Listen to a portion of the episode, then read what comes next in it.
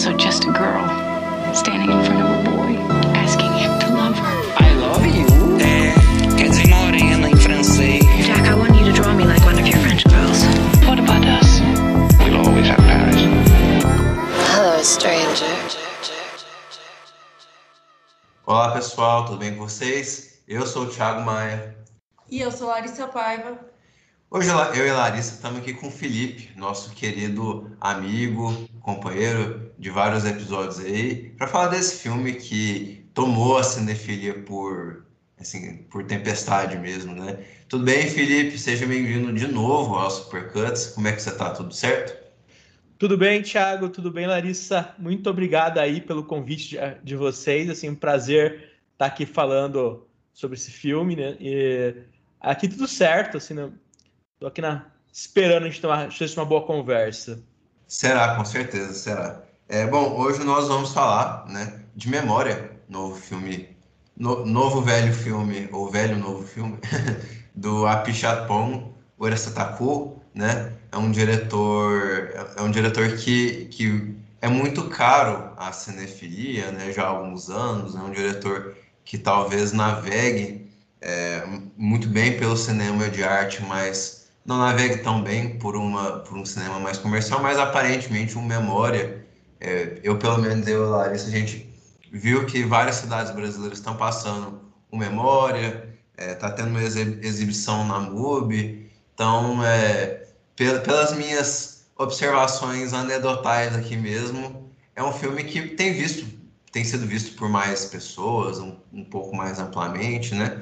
É, mas eu até acho legal te perguntar isso, Felipe, porque eu, eu imagino que você goste, mas eu mesmo não sei muito da sua relação com o, o Eracetaku. Você gosta dos filmes dele? Como é que é? Você sempre viu os filmes dele? Ou você, você, já, você chegou para esse memória sem muita expectativa e tal? Se for bom, ok. É, se for... Cara, a minha relação com a Pong, ela é bem antiga, assim. Na verdade, eu assisti o é, o segundo longa dele, o Eternamente Sua, em 2002, quando passou no Festival do Rio. Na época, é, o Rui Garnier, que era meu editor na Contracampo, tinha lido o elogio bem forte ao filme na carreira do cinema, quando o filme tinha passado em Cannes uns meses antes, e tinha bem falado assim, ah, gente, tem esse filme aqui, tailandês, assistam. E eu vi na época, gostei muito. E assim, eu tô acompanhando a carreira dele de perto desde essa época, né? Assim, é até meio fascinante observar e ver as mudanças, como você mencionou. O Memória está recebendo uma atenção, eu acho que um pouco maior do que os outros filmes dele, né? Acho que a Tilda Swinton faz certos milagres, né, de fazer o filme circular para uma plateia que não é necessariamente aquela daquele gueto específico. Como antes disso, né, o tio Bumi também tinha feito, como tinha ganhado a palma de ouro em Cannes. Mas assim, é bem curioso ver, essa, ver é, como que ao longo desses é, cerca de 20 anos, né, é, a, a, relação da cinefilia com o Apichatpong mudou um pouco. Eu comentei aqui que eu assisti pela o, o primeiro filme que eu via foi o Eternamente Sul em 2002, né? Aí tem uma historinha que na quando é, o Eternamente Sul estreou no Festival do Rio, é, era a tradição da Contracampo sempre fazer a cobertura do festival e o, e o Rui meio que sempre pegava um filme de aposta e jogava na capa, né? E ele jogou o Eternamente Sua na capa esse, nesse ano. E bem quando esse festival começou, é, uns rapazes que eu conheço fizeram uma paródia da Contracampo chamado Contrefield, é, que era para sacanear a revista, e eles colocaram na capa uma foto do Austin Powers com, com a frase Eternamente Sua, dirigido por Apchatpong e Ueda Setaku, como se fosse para fazer meio que uma piada com o nome obscuro do cineasta, né? Aquilo tudo. Então, assim, você, tipo, naquela época era uma coisa muito distante, muito estranha, né? Se está se falando, aí você vai ver como com a passagem do tempo Aí o Mal dos Trópicos, que foi o filme seguinte, passou na competição de Cannes e ganhou uma, uma menção menor, acho que o prêmio do júri, se não me engano, uma coisa do tipo, né? Foi o júri que o Tarantino era o presidente. E depois o Síndrome de um Século também recebeu uma atenção um pouco é, já um pouco maior. Eu lembro, que eu lembro de ter visto Síndrome de um Século na Mostra de São Paulo e era uma sessão relativamente cheia.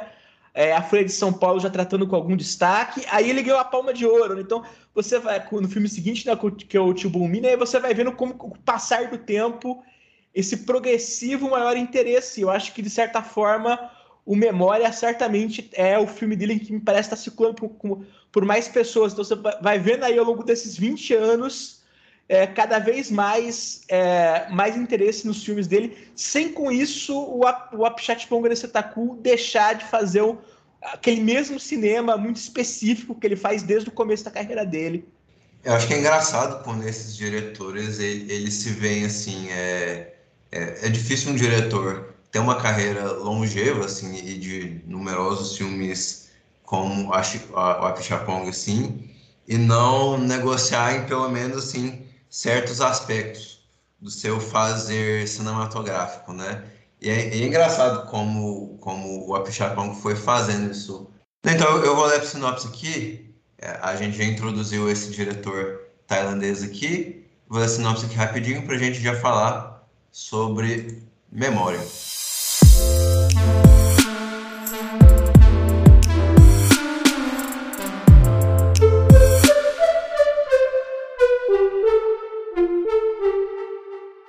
Então vamos lá. Desde que ouviu um estrondo ao amanhecer que Jéssica ou Jessica não consegue dormir, torna-se amiga de Agnes, uma arqueóloga que estuda vestígios humanos recuperados nas escavações da construção de um túnel. Jéssica visita Agnes no local das escavações numa cidade na montanha. Junto ao rio, encontra Hernan, um pensador que guarda muitas memórias. À medida que o dia se aproxima, Jéssica começa a recuperar o sentido da audição. Se eu tivesse que falar. É, ele é desses filmes que é difícil você descrever para alguém que não assiste ao filme. Eu acho que tem vários filmes que, que se encaixam nesse perfil assim, né? É, mas se, eu, se, por acaso eu tivesse que descrever, eu descreveria como ah, um filme sobre uma mulher que está perturbada com um barulho, assim. E eu começaria meio que é, por essa ideia, desenvolveria alguma coisa disso, assim, né? É, porque é aquele negócio, né? O Apichatpong, ele não é um cineasta que trabalha muito a partir de uma lógica dramatúrgica tradicional, né? Então, é, é, eu acho que é muito padrão o, a gente começar o programa sempre assim, fazendo tipo uma sinopse, né? No, no meu podcast, a gente também geralmente faz a mesma coisa. Meu irmão dá mais ou menos um resumo do filme. E assim, mas assim, de um modo geral, descrever a ação principal do Memória não exatamente é, te dá muito acesso à experiência do Memória, né? Assim, eu acho que tem um pouco disso, assim, né? É o que você falou assim, é um filme sobre uma mulher que está é, obcecada por aquele som, mas assim, é difícil simplesmente chegar, na hora que você fala isso, isso meio que não dá conta do que é a experiência do filme, né? Assim, eu acho que tem, tem um pouco disso, nessa, é, tem essa certa dificuldade de você colocar numa série de palavras o filme, o que é até bem interessante pela experiência que o próprio filme propõe, né? Porque ele meio que faz esse processo de pegar, de fazer essa relação entre o som e a imagem o tempo todo, né? Então, ele é realmente é um filme difícil de descrever em poucas palavras, é um resumo rápido. Isso que o Felipe falou sobre as sensações do filme terem que ser levadas em conta na hora de, de fazer essa sinopse, né? Eu acho interessante porque a gente já falou aqui de outros filmes desse cinema de fluxo, né? De, de como é essa construção do slow cinema e é muito importante em memória que algumas cenas sejam destacadas quando a gente fala disso, porque realmente são cenas de passagem do tempo, são cenas de um fôlego mesmo da história e, e para você conhecer aquela personagem, eu acho que elas são muito importantes para conhecer o tempo daquela história também, né? Assim, eu acho que essa sensação de estar preso naquele tempo e espaço é, com um filme mais lento é algo que aquela personagem viveu de certa forma. Então, essa sensação, ela é muito, ao mesmo tempo que sinestésica, ela é muito compartilhada, tanto com as pessoas que estão assistindo o filme com você, como os personagens que estão ali em cena. Todo mundo parece que tá, todo mundo parece que tá meio que esperando alguma coisa acontecer e ao mesmo tempo esperando a vida passar.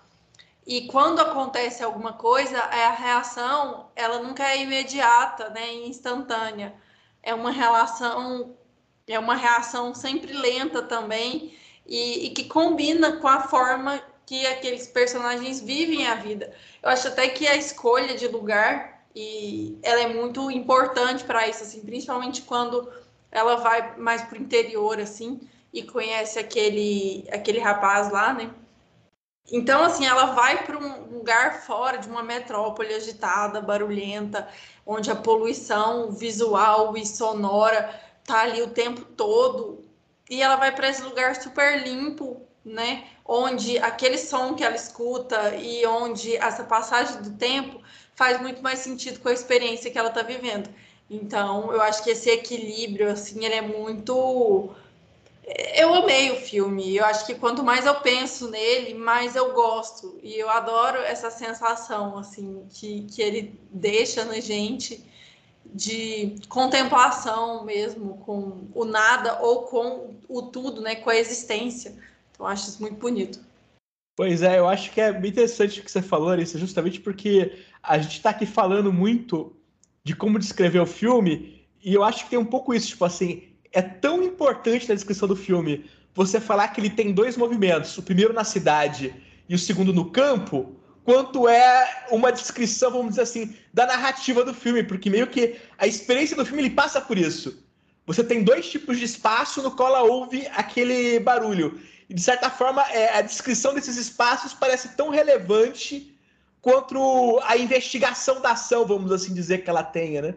E eu concordo plenamente contigo de que é, a experiência do filme ela meio que te aproxima da personagem de certa maneira, né? Assim, a forma como ela vai sendo trazida para dentro daquela experiência de tentar entender é, aquele som que reverbera o tempo todo é um pouco a nossa experiência vendo o filme e nos adaptando um pouco, né? É, a esses movimentos dele, né? Assim, você meio que está fazendo essa, esse mesmo processo de, é, que, a, que, a, personagem está fazendo. Eu acho que nisso o filme é bem consciente disso, né?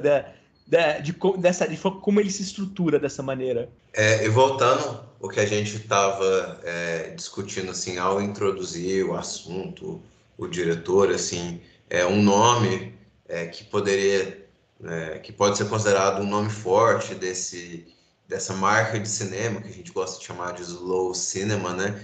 E eu sempre, eu cheguei nesse filme assim, eu também me, me atrai muito pela forma como, como algumas dessas desses impulsos cinematográficos são negociados, assim. É, um, de um lado, ele faz um filme lento, um filme intimista, é, mas em, em outros lados, assim, eu acho que esse seria um filme que não, não seria contraindicado assim para quem nunca viu nenhum filme dele e tal, porque ele tem aspectos, certos aspectos da história, da, da, da narrativa, é, que seguem uma lógica um pouquinho mais convencional, narrativa, no lado de, de, de ser uma, uma, uma pessoa que tem, tem amigas, que tem é, que está morando em um país diferente, que, que conhece pessoas, e ela vai se, se conhecendo então, ao mesmo tempo que tem muita poesia, tem muita é muito bonito assim a forma como como alguns desses fatos são contados, são narrados ali para a gente, né? É, eu acho que também tem algo de não vou dizer universal, né? Não vou dizer assim que é que é apelativo no, no sentido de ser de ter sido feito para agradar vários públicos, né? É, mas tem algo é, ali na, na Tilda Swinton na construção daquela personagem que tem, tem um carisma meio intrínseco, assim, né? Tem um carisma bem, bem forte, a forma como ela é, conduz a própria, própria história, os próprios acontecimentos dela. É, eu, eu, eu, pessoalmente me atraí, me atraí como, como essa personagem é, vai, se, vai se desenvolvendo. É, não necessariamente vai se desenvolvendo, mas vai se apresentando para a gente, né? É como se a gente é, conhecesse essa personagem é, no sentido, num, num sentido íntimo. no sentido íntimo mesmo, assim, de, de da gente conviver com algumas dos, alguns dos anseios dessa personagem, algumas das é, dos desejos dela, enfim. Ah, sim, cara. Uma coisa que eu acho que eu, é, que eu cito bem é, eu acho que esse filme se diferencia um pouco dos outros filmes que o Apichatpong e o Ida Setaku fez antes, justamente pela relação que ele acaba construindo com a Tilda Swinton, porque o, o, qual, que é o ponto de partida do filme? Ela, que é uma atriz super famosa, que gostava dos filmes do Apichatpong, tem o desejo de trabalhar com ele. Então, meio que ela procura ele com a ideia de que, que, quer que ela queria fazer um filme com ele. Aí ele vê nisso uma possibilidade de fazer algo, né? Então, ele começa a pensar o filme a partir desse princípio, né? Ele está fazendo o filme para ela de alguma maneira. E eu acho que quando você faz isso, para além do fato, óbvio, de que, como eu falei brincando no começo, você tem uma atriz famosa e isso atrai algumas pessoas pro filme que você não teria normalmente, o fato de que ele começa o processo do filme é, pensando o filme para um ator, para o intérprete, acho que significa que ele muda, de alguma maneira, alguns conceitos dos filmes dele. Porque eu acho que assim, nos filmes do Apichatpong, você trabalha muito com uma certa ideia de presença, da como aquelas figuras reverberam na tela. Mas assim, ele geralmente não trabalha muito, vamos dizer, com construção de personagem. É, o, os atores em cena dele, nos filmes dele, eles mais existem ali como aqueles corpos dentro do plano, geralmente, do que, vamos dizer assim, com uma ideia de dramaturgia construída, de, é, de, de, você pensar aqui, não, tem um arco dramático, tem esse personagem tem que responder a coisas, esse ator vai tentar processar essas ações é, é, para responder esses problemas fisicamente. A lógica não costuma ser muito essa. Ele trabalhando com a Tilda Swinton, então eu acho que ele meio que, que trabalha com isso assim. Ele, ele tem também um pouco que oferecer para ela um pouco de material para ela reagir, vamos assim dizer, né? Então, eu acho que, de alguma maneira, o arco dramático da, da personagem ele está um pouco mais em primeiro plano do que em filmes anteriores dele. Mesmo filme como o Tio Bulmi, que tem uma figura central, ou, por exemplo, no Mal dos Trópicos, que eu acho que é um dos filmes mais famosos dele, ele tem toda uma jornada. Essa, assim, isso não está muito resolvido em termos de dramaturgia e atuação, né? Eu acho que aqui nesse filme ter um pouco mais de preocupação de que assim, não, é, a Tilda Swinton tem que ter é, um certo material para reagir, então ele está um pouco pensando nesse sentido, o que, que eu posso levantar de bola para ela. Então acho que nisso você acaba mudando um pouco alguns elementos estéticos em relação a alguns dos outros filmes dele, né? Tipo assim, ele meio que se adapta a essa realidade diferente. Assim como outras coisas que mudam no filme, né? O próprio fato de que todos os outros filmes dele se passavam na Tailândia, e esse aqui, é, ele viaja com ela para um, um, um, lugar desconhecido, que no caso é a Colômbia, né? Eu acho que isso também é uma coisa muito bem pensada, do tipo, você está fazendo um filme sobre uma personagem deslocada e ele próprio também está deslocado junto com essa personagem. Eu acho que essas coisas todas estão muito pensadas pelo filme, é, na forma como ele coloca elas na tela. Acho que por ela ser uma figura também muito forte, é, dentre o grande espectro de filmes que ela já fez, né? Tipos de personagem que ela já interpretou, eu sinto que aqui esse apagamento dela, ele nem tenta fazer isso, sabe? Acho que não, não tem como fazer isso, apagar a presença dela em cena. Então, acho que trazer é, é, ela é uma uma atriz que em silêncio diz muito, né? Assim, em vários filmes, inclusive aquele curta do Almodóvar que a gente viu na mostra, não lembro o nome, você lembra? A Voz Humana. A Voz Humana. É, ela extremamente é, eufórica, né? Uma personagem bem do Almodóvar, assim, ela intensa. E e você vê como que esse contraponto tá ali o tempo todo na cara dela, sabe? Acho que aqui vê-la dessa forma é, contemplativa mesmo, com o que ela estava fazendo, com o que aquela personagem estava vivendo, assim. E, e, tem uma cena, aquela cena que ela tá com o garoto na praça e começa a chover, assim, bem levinho, e eles continuam conversando como se nada tivesse acontecendo. Eu acho aquilo tão bonito, assim, de presença em cena. Você vê que não muda nada né, nas reações dos dois ali, quando começa a cair aquela chuvinha. E como ela lida com o som também, eu acho que isso ela encara muito bem essa situação do som que está ali no, no, ouvido dela e que magicamente é, estoura. E quando ele estoura, eu acho que a reação dela é, é muito boa, assim. Quando ela se emociona em reconhecer o som, alguém consegue entender o que ela está ouvindo, quando ela consegue descrever aquilo e, e alguém consegue entender, sabe? Eu acho que isso é fundamental para a gente entrar naquela história, porque são sensações muito específicas é, muito difíceis de, de serem explicadas, né? Eu gosto muito de antropologia, de da parte arqueológica mesmo das coisas. Então, é, isso para mim na história diz muito. Como alguém que pesquisa, que gosta do tema, é, quando a gente fala né, de arqueologia, a gente está falando não só de memória, mas a gente está falando de uma presença mesmo da gente aqui em outra época. Então, assim, é, eu acho isso muito bonito de se ver mesmo. Eu me emociono sempre com essa presença humana é, em, são outras histórias, em outras épocas, em outros espaços, e, e como essa presença humana se faz, né? Até naquela cena do, do necrotério ali, quando a médica conta que a, o que aconteceu com a, aquele esqueleto, né?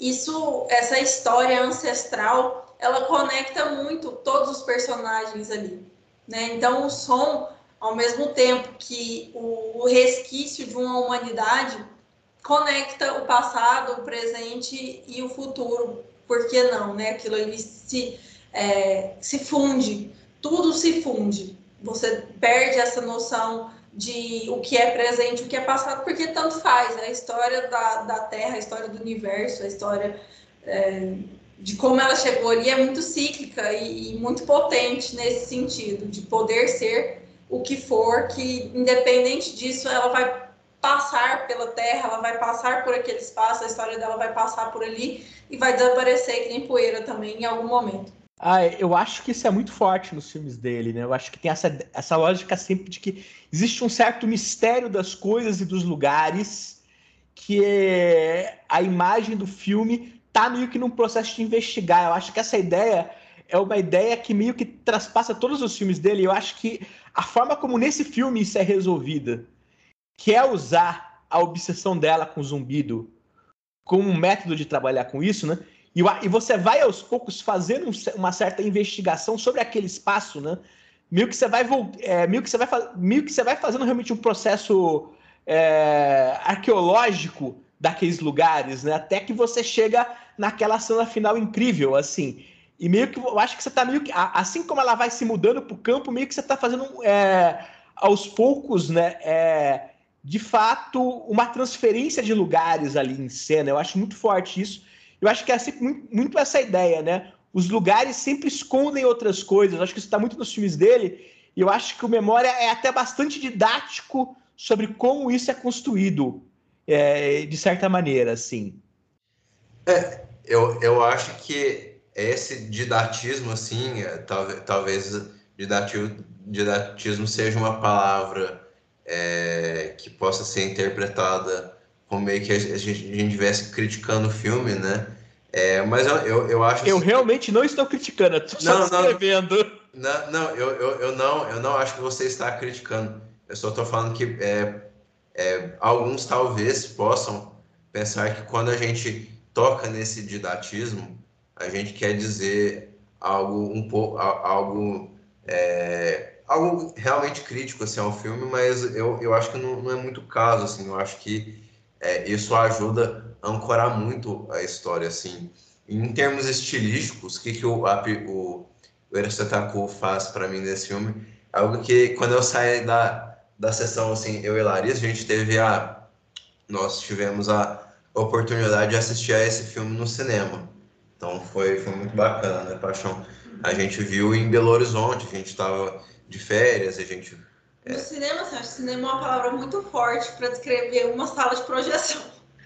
Ah, era um cinema, era um cinema. nós, nós vimos no, enfim, era um cinema que tinha, além de eu e Larissa, tinha outras duas pessoas na sala. Então, cinema vazio, infelizmente, né? Mas, o, enfim, é, pelo menos estava sendo exibido. E, e quando a gente terminou a sessão, eu disse algo meio que, me parafraseando aqui, disse algo do tipo assim para Larissa, nossa, esse parece que ele é um, ele é um realismo fantástico, muito legal, assim, no sentido de que ele parece que ele, ele percebe esses dois impulsos, um impulso da fantasia, é o do, do, do sobre, de um certo sobrenatural, de uma busca por algo além de si, mas ao mesmo tempo, é, estilisticamente, ele, ele, ele parece ser um filme muito pé no chão, sabe? Isso, isso me, me encantou mesmo, na, na forma como o diretor resolveu contar essa história, é, enfim. Então, é, é, de, é, de, é desses filmes, assim, que eu acho que ele, ele não... É, a, a parte dele no campo é uma parte tão forte, assim, que a gente acho que a gente às vezes esquece assim que, que o filme ele não é totalmente na ele não é totalmente na, na natureza, né? Ele, não, pelo é, contrário, né? a parte na cidade é, é enorme, é, na verdade. A, a, parte da cidade é muito grande, mas, mas realmente, assim, as poucas cenas que são no campo, assim, tanto na, naque, naquele, naquele matagal quanto é, naquele morrinho, assim, né? É, são cenas que, que, ficam muito na memória, né? Que ficam muito na memória e que eu acho que não só isso, mas que, que encerram esse ciclo de, dessa história de uma maneira muito bonita, né? Eu, a gente é, é difícil a gente falar porque a gente indica muito esse filme, né? É, eu, é, eu acho que assim, é, o, o Apichat Fogo trabalha muito com essa lógica de um, de um filme em duas partes, né? Vários dos longas dele trabalham um, um pouco nisso, né? E eu acho que esse filme, ele é, como quase tudo nele, é, tudo, é, é um filme muito pensado para ser sobre o próprio processo, de alguma maneira. Né? Então, acho que ele traz essa divisão de duas partes muito é, para frente. Né? é, você está falando disso aí, do realismo fantástico tudo mais. Eu acho interessante pensar nisso também, porque eu não acho que ele foi filmar na Colômbia por acidente, né? Assim.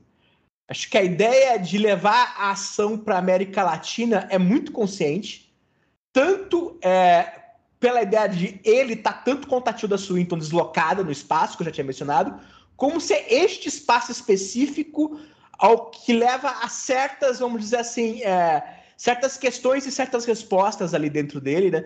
Você pode fazer, traçar certos paralelos ali. Eu acho que é muito consciente que ele poderia, ele poderia ter filmado isso em vários lugares e escolheu levar para lá.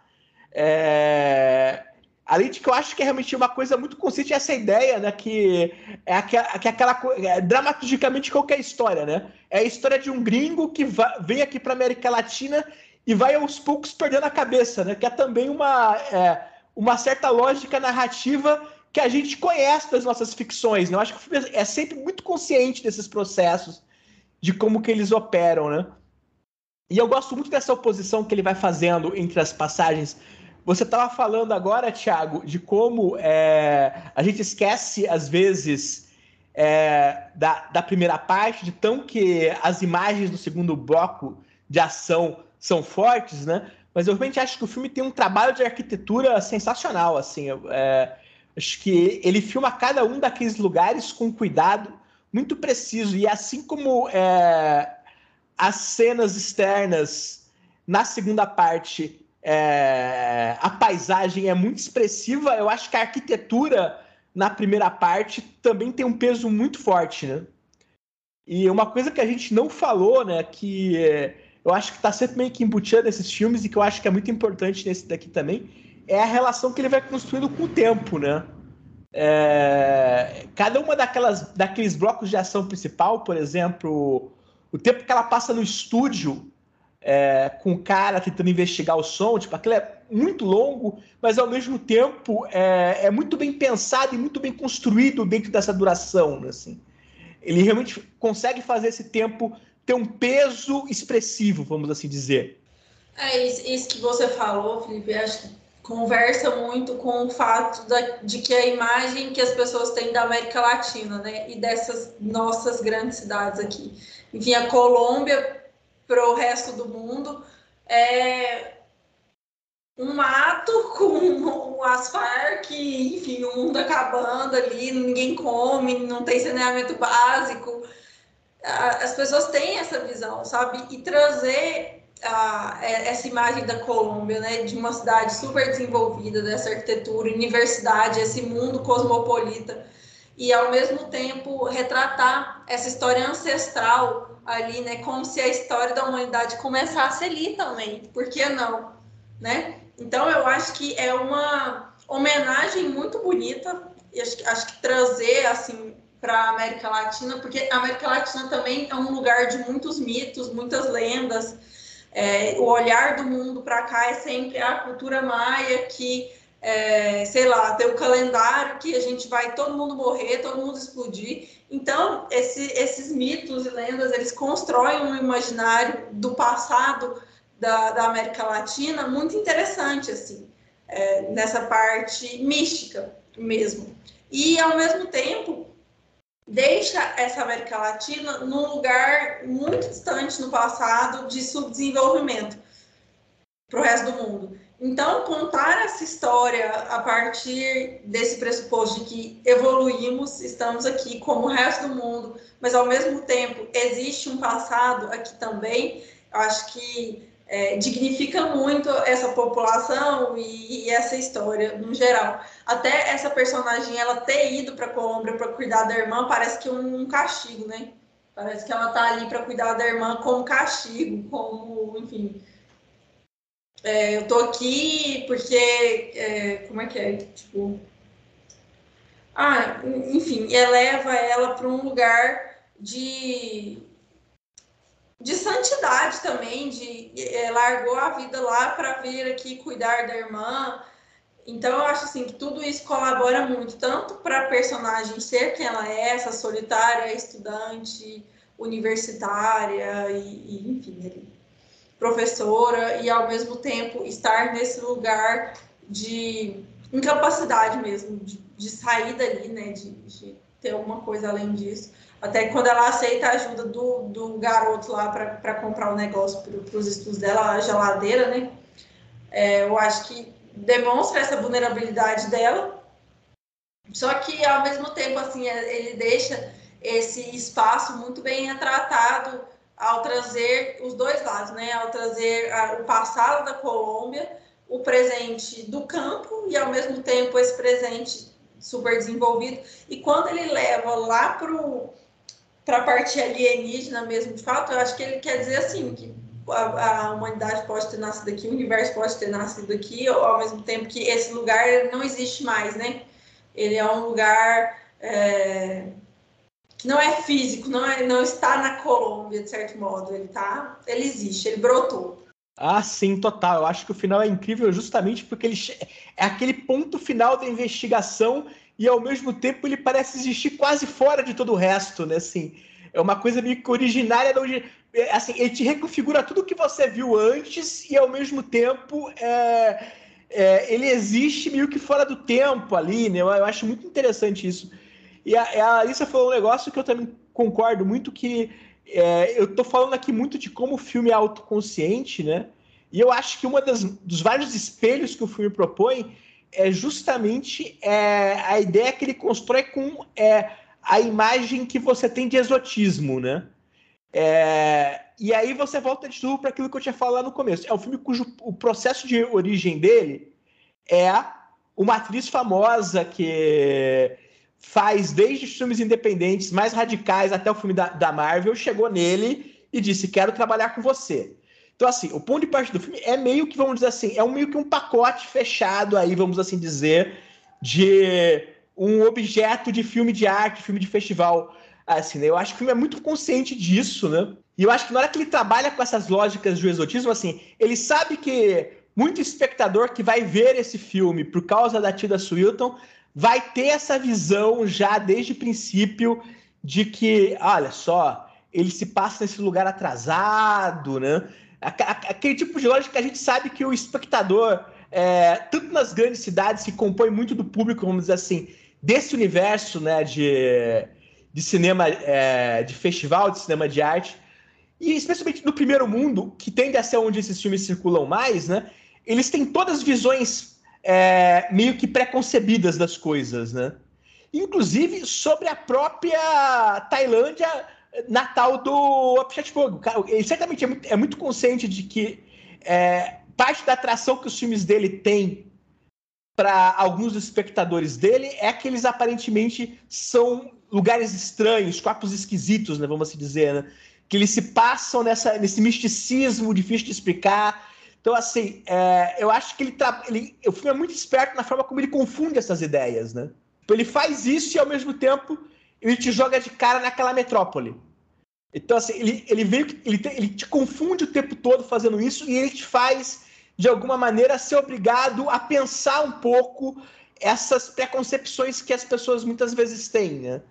E como a Larissa disse, a Colômbia é um desses lugares que as pessoas têm várias ideias prontas a respeito que não necessariamente reproduzem o que é a Colômbia. Né? Tipo, como essa Colômbia supostamente é a Amazônia, mas não é só isso, né? Assim, é o tráfico de drogas, não é só isso. Então, assim, é muitas coisas ao mesmo tempo. E eu acho que o filme ele trabalha nesses sinais trocados o tempo todo, é, que te obriga a, a recalibrar suas expectativas e colocar em questão a, o seu próprio olhar sobre aquilo, de alguma maneira. Assim como te coloca em questão o seu próprio olhar sobre várias dessas ideias, vamos dizer, que, que você já pode trazer prontas deste tipo de cinema. É, é, engraçado você ter tocado nesse ponto, né? Que é como se é, tivesse tido uma certa premissa assim, ah, não, como falar da Colômbia sem falar de tipo é, drogas e, e, sei lá o que, é, ficar focando e, e, falar tipo, sei lá, tocar em, em é, realismo mágico de Gabriel Garcia Marques, assim,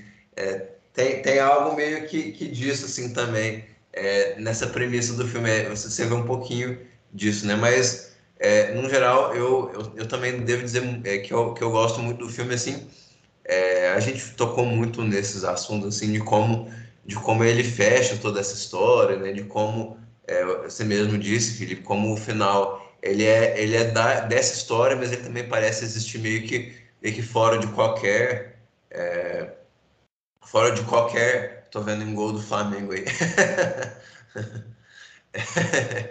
é, for, fora desse, desse plano, assim, for, fora desse contexto narrativo e tal. É, enfim, é, é, sempre muito é, é, sempre muito assim satisfatório quando um filme tenta é, tenta colocar tanta coisa ali num, âmbito meio espiritual, num âmbito meio filosófico, né? E, e, muitos desses filmes assim você fica nossa, mas onde que ele está indo e tal? E, e, e o Apple parece que conduz ali de uma maneira tão é, tão simples, assim, tão.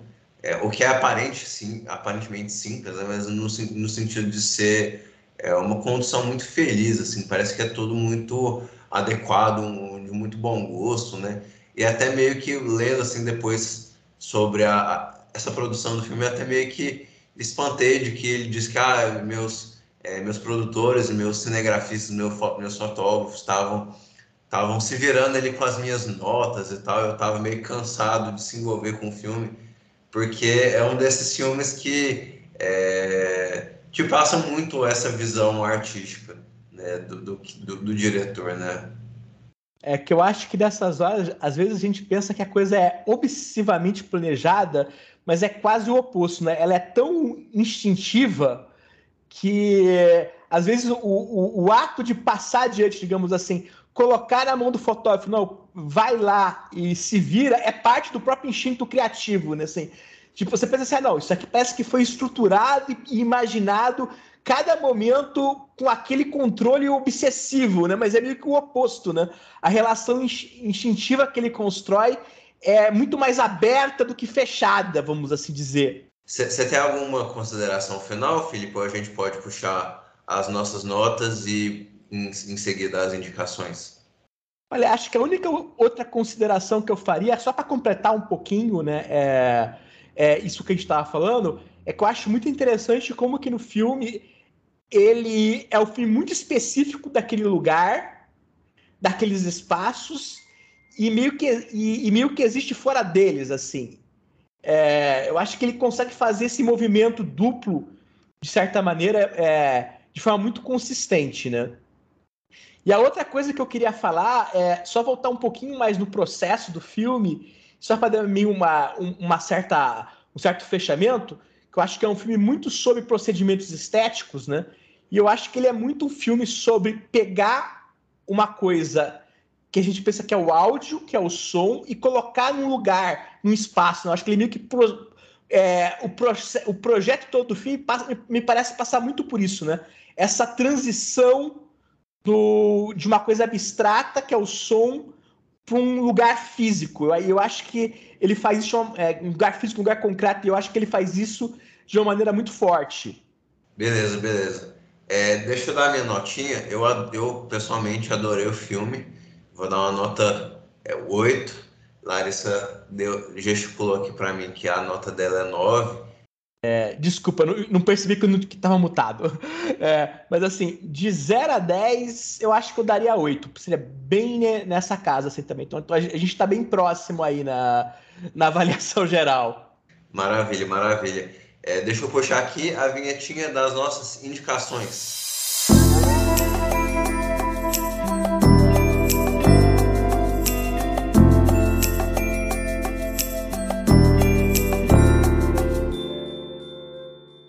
Felipe, você tem alguma coisa para indicar para os nossos ouvintes hoje? Tenho sim, gente. Tenho, sim. É... Vamos aqui. Então, eu vou fazer aqui é... é duas indicações. É... A primeira que eu vou fazer é uma indicação meio arriscada, porque eu vou indicar o que eu não vi, mas que eu confio no diretor e eu acho que tem a ver com o Memória, que está em cartaz aqui em São Paulo é, o Il Buco, filme novo do Michelangelo é, Flamertino, que fez 10 anos 12 anos atrás o As Quatro Voltas, que eu acho um filme fascinante, um dos meus filmes favoritos da década passada, e que é um filme que trabalha, de certa forma, nesse, um tipo de registro que as pessoas tendem a aproximar da Chatpong de alguma maneira. Então, eu não gosto desse termo slow cinema, mas assim, eles estão assim nesse tipo de universo que as pessoas gostam de aproximar. Então o Yubuko está em cartaz, está recebendo críticas ótimas. Eu acho os dois longas anteriores do Framartino muito bons, então eu acho que quem é, mora em algum lugar onde o filme está passando, certamente é, é, algo que eu recomendo sem ver, com, com alguma confiança de que deve ser uma experiência estética muito forte, né? E a outra é, dica que eu vou aproveitar para dar, né? É, indo numa outra direção, mas que eu acho que tem, é, que tem um espírito que não está muito distante disso aqui, né? É, que é, eu vou recomendar um filme que está passando no MUBI, do que, que eu gosto muito, um filme espanhol chamado Caldecuk Vampir, que é do comecinho dos anos 70, que é um filme é, dirigido por um cara chamado Peri Portabella. É, é um filme que ele meio que ele foi no, acompanhar o set das filmagens de um, uma versão de Drácula que estava sendo rodada ali na Espanha no começo dos anos 70 por um diretor chamado Jesus Franco, com o Christopher Lee. E o filme basicamente todo é ele filmando o Christopher Lee e meio que construindo toda uma outra história de vampiro em torno da, é, da presença de cena do Christopher Lee e que se relaciona com as forças fascistas espanholas ali dos últimos anos do franquismo. Então, assim, eu acho que ele tem algumas construções é, muito interessantes de atmosfera e de pensar a imagem, da nossa relação com o que está sendo mostrado, que eu acho que foi muito forte, está lá no MUBI e eu recomendo bastante. Antes de eu dar propriamente a minha indicação, é, eu queria comentar, é engraçado você indicar esse filme, Felipe, porque recentemente Larissa e eu a gente fez uma brincadeira própria, minha e dela, de, de fazer assim, ah, vamos, vamos fazer maratonas temáticas, né? E aí a gente ia entrar num, num, num período assim de ver filmes de vampiro. aí aí eu, eu, eu tava pegando assim, e, de, e esse filme foi um dos vários que eu achei assim, na, nas listas boas de Letterboxd e tal, de, de ser de. Primeiro eu, eu tava vendo o, esse filme do Jesus Franco, né? Também é um filme que aparentemente é, tem algum, algum, é, algum peso assim dentro da, é, da, da cinefilia, assim, né? É, mas aí depois eu vi esse do, do Peri Portabella, né? E esse, esse filme do, do Jesus Franco, né? Ele, ele, eu, eu li uma, depois você vai me dizer se é uma descrição fidedigna ou não, que ele seria meio que o Ed Wood espanhol, né? Eu, eu, eu, lembrei do, do filme do, do Tim Burton e, e tal. E... É assim, eu gosto bastante do Jesus Franco, de muitas coisas que ele dirigiu, mas ele tem uma certa reputação ali de. É, ele, ele filmava demais, ele rodou quase 200 longas ao longo da vida dele, de todo qualquer tipo, filme pornográfico, muito filme de terror, filme policial, e assim, e, e, ele rodava muito rápido, né? Então tem algumas coisas que são meio desleixadas, assim. Esse Drácula dele é uma das produções mais caras que ele fez, mas eu não acho exatamente uma das melhores. E o filme meio que acaba que virou ao longo do tempo é, uma nota de rodapé do filme do Portabella. Tipo assim, é um filme que existe pro Christopher Lee estar tá na Espanha naquele momento, pro Peri Portabella estar tá filmando ele, assim, um pouco. E é um filme que realmente, assim, o filme do Portabella, ele é um filme de vampiro, mas ele não é um filme de vampiro no sentido que a gente geralmente pensa no filme de vampiro, de certa forma. Maravilha, maravilha. Deixa eu fazer rapidinho aqui as minhas indicações. Eu queria indicar é, dois filmes do Nani Moretti, que estão disponíveis na MUBI. Eles chegaram, chegaram recentemente, né? O primeiro é o é, Abril, ou Aprile, né? Abril, que é um filme de 98, é, o, segundo, eu acho que é é o, mais famoso, que é o Quarto do Filho, né? Acho que são, são dois filmes desse período, assim, rico na carreira de, uns, de um dos diretores mais celebrados italianos. É, o, o, Felipe até falou do, do Fra Martino, né? Que também é um, é diretor celebrado. Inclusive, nós vamos assistir o, o é, Il Buco, nós vamos assistir esse fim de semana. Então, é, semana que vem eu volto aqui para endossar a, indicação. É, ou você endossa a minha indicação, você fala, o Felipe recomendou um filme horrível sem ver é, semana passada. Tenho certeza que eu vou endossar, tenho certeza. Só para dizer que eu endosso suas duas indicações do, do Nani Moretti, porque esses dois filmes são muito bons. E eu especialmente gosto demais do Abril. Eu acho o filme muito bonito. É engraçado você comentar o Quarto do Filho, ele é um, um pouco desse, desses filmes meio é, irretocáveis, assim, né? Acho que é o filme é, possivelmente é o filme mais conhecido dele, né? É, ganhou a palma de ouro em Cannes, né? Tem todo aquele peso, assim. É, exato. É, um, é um filme bastante bom também, eu, eu gosto bastante. Ele tem, uma, é, é, ele tem uma pegada um pouco mais melodramática, né? O, o, a, o Aprile é, puxa mais para ver a cômica dele, né?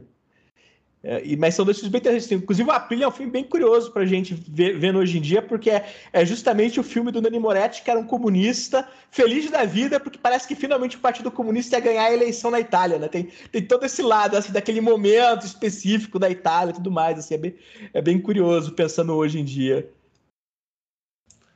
Com certeza, com certeza.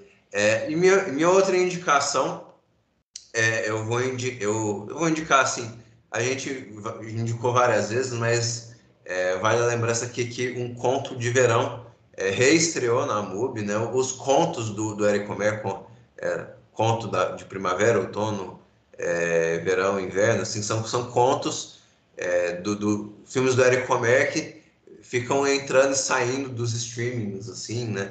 Ele, é, é, eles estavam todos nos streamings, aí depois todos saíram, ficou só o conto da primavera, e são, são filmes, até pela natureza, assim, é, das estações, assim, são, são filmes que é, é, é, é legal você vê-los, assim, numa, numa, numa sequência, assim, ah, vou, tô vendo filme, filmes do Homer, aí eu vou ver em, em uma semana, em duas semanas, os, os dois, três, quatro filmes, assim, né? É, eu acho que essas séries do Homer todas funcionam bem assim, né? Você meio que assiste elas em um período curto de tempo, né? Mas isso que você falou, eu acho, porque a gente tava aqui terminando de conversar e eu tava aqui no meu celular tentando conferir se eu tava certo que o filme do Portabella ainda tava no MUBI. Aí que você fica lá procurando, porque esses filmes entram e saem tanto dos serviços de streaming, né? Que você fica desesperado. Será que eu tô recomendando errado? Deixa eu ver. Não, não, tá sim, tá sim. com certeza, com certeza. Mas fica aí é, uma dica de um filme do Romer, uma dica de um filme do, do Portabella, é, filmes do Nani Moretti. E é isso, a gente é, algumas dicas muito boas aí para vocês aí, é, os ouvintes do Supercuts. Mas eu me despeço de, vo de vocês ouvintes. É, mas antes eu quero agradecer muito ao Felipe. É, muito obrigado por ter topado fazer esse episódio conosco, né? Foi muito, muito bacana falar de cinema com você, né? Acho, acho que o convite, é, o convite e as portas do Supercut estão sempre abertas aí para vocês. Então, deixa isso. É, cara, o pessoal assim, pode te acompanhar. É, é, Justo, cara, valeu aí pelo convite, como sempre. É, é sempre um prazer, né? Eu vou aproveitar que hoje eu vou fazer aproveitar para fazer merchan de fato, porque o meu podcast, depois de vários meses que eu tenho com meu irmão, o Detour, está voltando. A gente está com dois episódios gravados. O primeiro deve entrar no ar ainda essa semana, com outro na semana que vem, né? Que é o Detour, que é um podcast de cinema de gênero. Tá voltando agora com um episódio sobre é, o Quando Chega a Escuridão, da Catherine Bigelow. Então, assim, a gente está finalmente voltando para o ar. Faz, sempre, eu sempre destaco quando eu tô aqui. Ah, você pode me seguir no Letterboxd, eu tô no Twitter, eu tenho meu blog, Anotações do Cinéfilos, sempre falo do podcast, o podcast estava parado e agora ele está voltando, né? Então, aproveitar aqui fazer um merchan pessoal e dizer para vocês que ouvem o Supercuts que vocês gostam de filmes de gênero, que a gente sempre cobre uma gama bem variada de filmes e a gente está com temporada nova reestreando essa semana. Excelente, excelente. Eu, eu vou até terminar aqui, eu vou já colocar na minha agendinha para ouvir esse detour novo aí. Eu, eu, eu gosto muito desse filme da, da você citou aí da, da Catherine Bigelow. Eu acho que e, e Larissa nunca assistiu, então eu acho que a gente pode até rever é, o filme, enfim, é, nesses próximos dias, né? Mas é, se- fique à vontade, a casa é sua, viu, Felipe? Sempre que você quiser vir. É, Cara, pra mim é sempre um prazer, cara. Adoro conversar com vocês, assim. e- Aquela coisa, eu, fa- eu falo muito, né? Então você tem uma oportunidade de falar de filme comigo, eu tô sempre animado pra falar. Perfeito, perfeito, perfeito. E, e, gente, vamos escutar lá o detour do, do, do Felipe, do, do Guilherme, irmão dele. Eu despeço de vocês, ouvintes. Muito obrigado pela audiência de todos. Semana que vem a gente está de volta e tchau, tchau, pessoal. Até a próxima.